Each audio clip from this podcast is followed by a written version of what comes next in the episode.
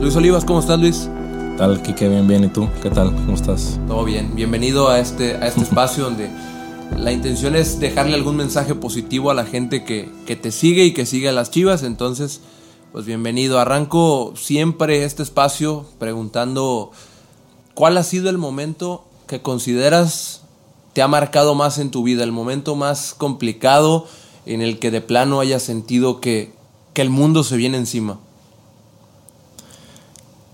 Creo que uno de los momentos que más me marcó pues en la vida, yo me fui a Guadalajara, dejé a mi familia atrás, pero un tiempo yo dejé a mi familia, fue difícil. Tenía 12 años cuando me fui a Guadalajara a vivir, pero ahí me ayudó mucho una tía, me quedé yo con una tía, no, no estuve en casa club. Y eso fue lo que me ayudó bastante a no, a no como extrañar tanto a mis papás. Tenía a mi mamá, tenía a mi mamá y ella se convirtió pues en mi segunda mamá. Y entonces fue mi apoyo. Entonces ella tuvo un hijo que era mi, pues mi primo, pero lo considero mi, mi hermano. Entonces fue en el 2014. Él tenía tres años. Yo venía regresando de, de unas visorías con el Liverpool. Y me acuerdo bien que mis papás regresando me dicen, ven, tenemos que platicar. Ellos dos. Entonces yo me saqué de, pues de onda porque antes pues mi primito pues estaba malo antes de irme a, a Inglaterra a probarme. Fui a visitarlo al hospital y pues mis papás no me decían que tenía. Me no, nomás está malito, pero pues ya va a estar bien. Entonces fuimos a un restaurante, comimos, terminamos y pues ya me dijeron, oye, este Nicolás tiene cáncer, tiene leucemia. Dice, pero pues va a estar bien. Tiene tienen 70 de probabilidad de, de seguir adelante. Y me dicen, ¿tú qué quieres hacer? ¿Te quedas con tu tía para apoyarla en lo que necesite? ¿O te quieres ir a una casa club? Y pues yo obviamente le dije que quería estar con mi tía, apoyarla en lo, en lo que se pudiera. Y creo que fue un momento pues difícil, porque si uno no, no se espera de que un hermanito de, pues, de tres años pues tenga, tenga eso. Y pues gracias a Dios el año pasado, en el 2000, 2021, se, se libró completamente después de, de siete años estar constantemente pues en sus quimioterapias, estar llevando a sus chequeos. Gracias a Dios ahorita ya se encuentra bien, se encuentra sano y eso me da pues una motivación más. Pues logré gracias también al apoyo de mis papás. Yo al apoyo pues también de mi tía, pues que la veía con fuerza de que nos teníamos que estar todos animados para que pues él no se desanimara. Él no se desanimara. Y ahorita, pues él, la ventaja de, de, que lo tuvo tan chico, que no sabía como la magnitud de lo que significaba eso. Entonces lo tomaba como que, como algo normal o algo rutinario. ¿Tiene 10 años ahorita? Tiene 10, va a cumplir 11. 10 años y, y, y ya tuvo que pelear esa batalla. Eh, obviamente uno, uno piensa que, que el del problema es nada, o sea, mucha gente puede pensar que el, que el, que el del problema más fuerte es él, pero a esa edad, como dices tú, es muy difícil que él entienda qué es lo que está pasando. Evidentemente sufre, evidentemente habrá cosas que le duelan, habrá cosas que, que sienta muy fuerte, pero sin duda también los más afectados en, esta parte fueron ustedes los que lo rodeaban. ¿Tú qué, cómo eran los días para ti? ¿Qué fue lo que, lo que fuiste aprendiendo con el paso del tiempo? Pues fui aprendiendo un poquito más de, pues de disfrutar la vida, porque no sabemos tarde o temprano qué, nos pueda pasar a llegar. Yo a veces, pues sí veía a mi primito, pues como decaído, cansado. La, la medicina que tomaba a veces lo, lo alteraba. No estaba como impaciente a mí a veces sí me, me deprimía acompañarlo al hospital porque a veces era como un ambiente pues triste para, claro. para mí porque había pues también más niños con, en esas situaciones y los veías todos decaídos, así. Y entonces sí me, sí me, sí, me pegaba. ¿Sientes que ese, esos momentos que vivías con él en, en hospitales, eh, el estar conviviendo obviamente era por, porque tú lo decidiste estar ahí, porque tú decidiste acompañarlo, porque es alguien muy importante para ti, pero aún así eso pega y, y, obviamente termina por, por pasar factura. ¿Crees que te afectó en tu día a día? ¿Crees que bajaste tu rendimiento en algo? ¿Crees que te descuidaste de muchas cosas por estar atento a ese tema o algo así? Sí, creo que un poco sí me, sí me afectó el estar pensando en, en ello en ver a mi, a mi primito como, como poco a poco iba, iba decayendo, como pues perdió el cabello también, eso me, pues me agüitó, decía que pues, a él no le gustaba. Y pues creo que pues poco a poco ya pues, logré entenderlo, pues también con la ayuda de los psicólogos ahí del club, me ayudaron, me, me animaron y pues puedo eh, otra vez como retomar quién soy y, ellos me decían que, tenía que seguir adelante, que tenía que ser como un ejemplo para mi primito. Cuando te toca a ti subir al, primer equipo, que te toca debutar y todo eso, él todavía no, no estaba dado de alta del todo, si no, si no, si no mal recuerdo. ¿Cómo lo tomó él? ¿Cómo, ¿Cómo, lo tomó él? Como dices tú, él, él probablemente ven, tiene un ejemplo porque contigo creció y porque contigo vivió muchas cosas. ¿Qué te decía o qué platicabas con él ya que tú estabas en primera? Que, eh, em, no sé si le gusta el fútbol o no, pero ¿qué platicabas con él? Sí, no, pues yo, yo estaba, pues, como dices tú, debutar muy contento. Y aparte él, pues lo veías, no decía mucho, pues, pero se le veía la cara de emocionado. Él, pues, no falta a los partidos, siempre, siempre está ahí, siempre está ahí apoyándome. Mi familia dice que se la pasa gritando, se la pasa cantando y pues está feliz. Y mi tía dice que pues soy un, un ejemplo para él. Dice que, que él a veces quiere ser, que quiere ser futbolista como yo. Me acuerdo también de chiquito, a veces que tomaba, pues como todo, como todo niño, se inventaba sus historias de que no, yo jugué en el estadio, metí 10 goles de chilena y no, sí, Nico, sí, te creemos. Y pues dice, pues que quiere ser como yo. Entonces pues él lo toma como, como algo, como que yo le estoy dando el ejemplo a, seguir.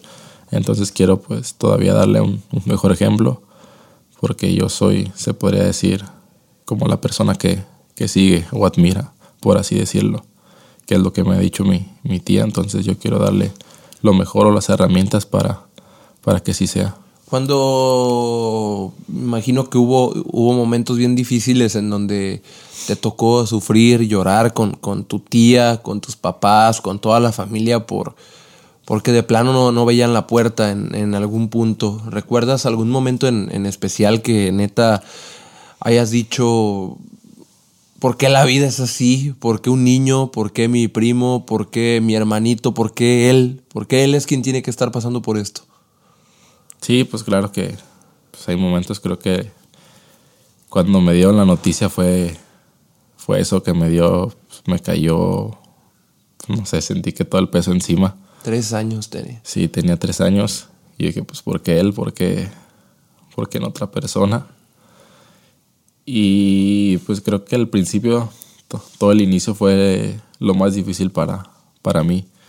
Ya poco a poco, pues se fue levantando gracias a Dios no tuvo muchas decaídas. Siempre iba bien en sus, en sus chequeos, en sus análisis. Entonces eso es lo que nos motivaba un poquito más a, a sonreír de vez en cuando. Cuando siempre que llegaban sus análisis me acuerdo, todo bien, todo bien.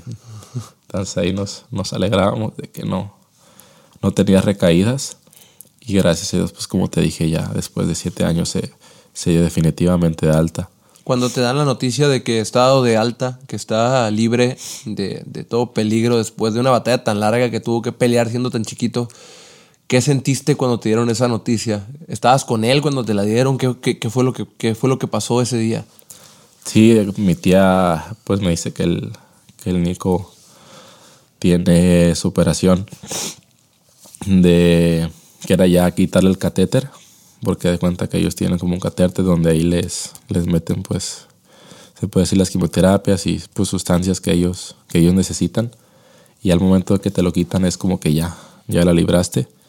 Él tuvo la operación, si no mal recuerdo, en junio del 2021.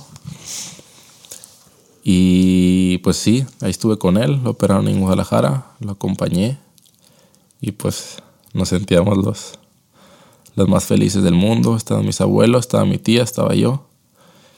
Y yo me acuerdo que quería como, como celebrarlo, entonces fue ahí en, en el hospital cerca de Andares y ya fui a Andares, le, le compré unos globos, se fue a llevárselos y pues él ya también todo contento, ya después la operación salió bien, fuimos a cenar y ya nos fuimos a la casa, pues todo ya como que ahora sí. Una nueva vida. Sí.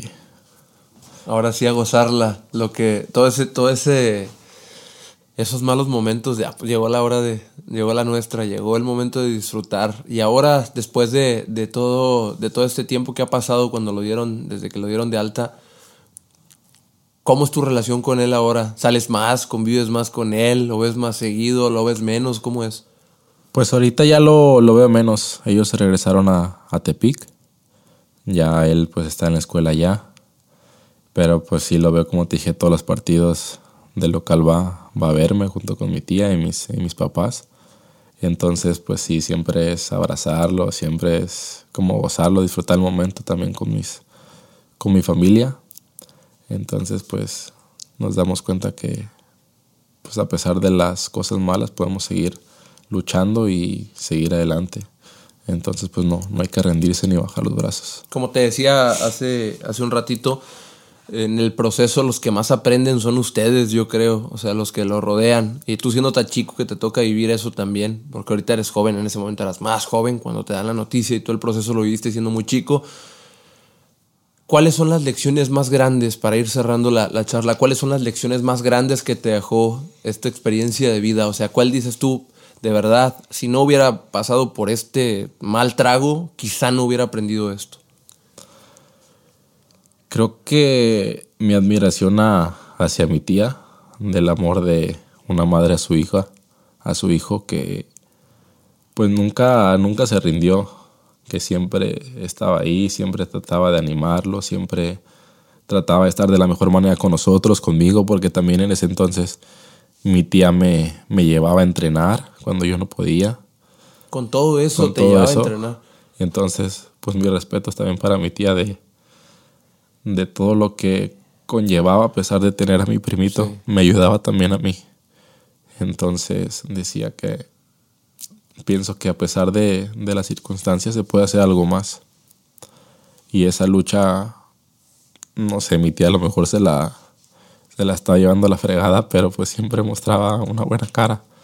Y entonces creo que eso es lo que más me aprendí de esto. La fortaleza. La fortaleza de mi tía. Entonces a veces también trato de, llevarlo a cabo en el día a día.